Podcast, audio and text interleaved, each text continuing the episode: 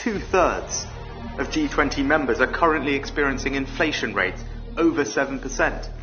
And the IMF predicts a third of the world's economy will be in recession this year or next. We should all be clear none of this would be happening if it weren't for Russia's invasion of Ukraine. This is the cruel and unrelenting reality of Putin's war. As long as it goes on, it poses a threat to our security and that of our allies. And as long as it goes on, it will continue to devastate the global economy.